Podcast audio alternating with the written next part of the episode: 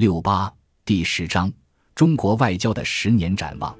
忆往昔峥嵘岁月稠，看今朝旖旎风光秀。以往的外交实践告诉我们，中国外交必须立足于中国国家利益，立足于中国综合国力，为国内社会经济的可持续发展保驾护航，不断维护一个和平稳定的国际环境。只有国家强大了，外交可利用的资源才会增多，国际空间才会不断拓宽。随着二十一世纪初中国加入世界贸易组织，中国的经济逐渐驶上了快车道。二零一零年，中国的名义 GDP 超越日本，成为世界第二大经济体。二零一五年末，中国的 GDP 达到六十七点六七万亿元人民币，位居世界第二。也成为世界上第二个 GDP 超越十万亿美元的国家。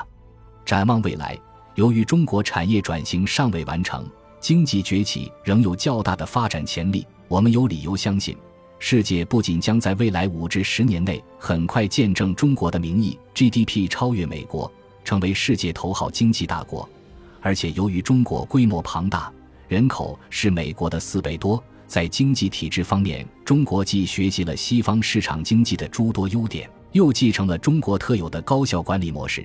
中国如果能够继续提升人均生产率的话，经济总量应该还会扩大。即便是保守估计，中国也会继续朝着美国 GDP 的两倍快速迈进。中国的崛起可能会带来外部世界短期的不适应。有些国家长期奉行霸权主义，见不得别人发展壮大。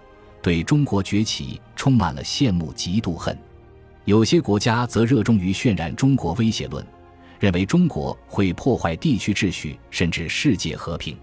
当然，中国崛起过程中还伴随着非传统安全风险增多，海外利益扩张又使维护难度加大。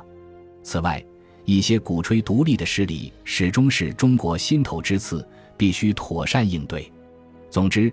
这些问题是客观存在的。如果应对失当，那么不仅影响中国的国际形象，而且会影响我们国内的和平发展。中国的崛起不仅带来中华民族的荣耀，更是中国对人类的贡献。首先，未来中国需要处理好国内的各种发展问题，正确处理稳定与发展的关系，让国人共享和尽享改革的胜利果实。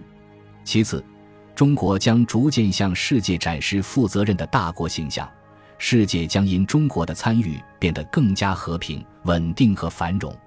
最后，中国的转型是全方位的，中国在国际上扮演的角色也需要有进一步的提升。当然，中国的转型是长期的，不存在一蹴而就的捷径，因此也需要国人和世人有一个逐渐适应的过程。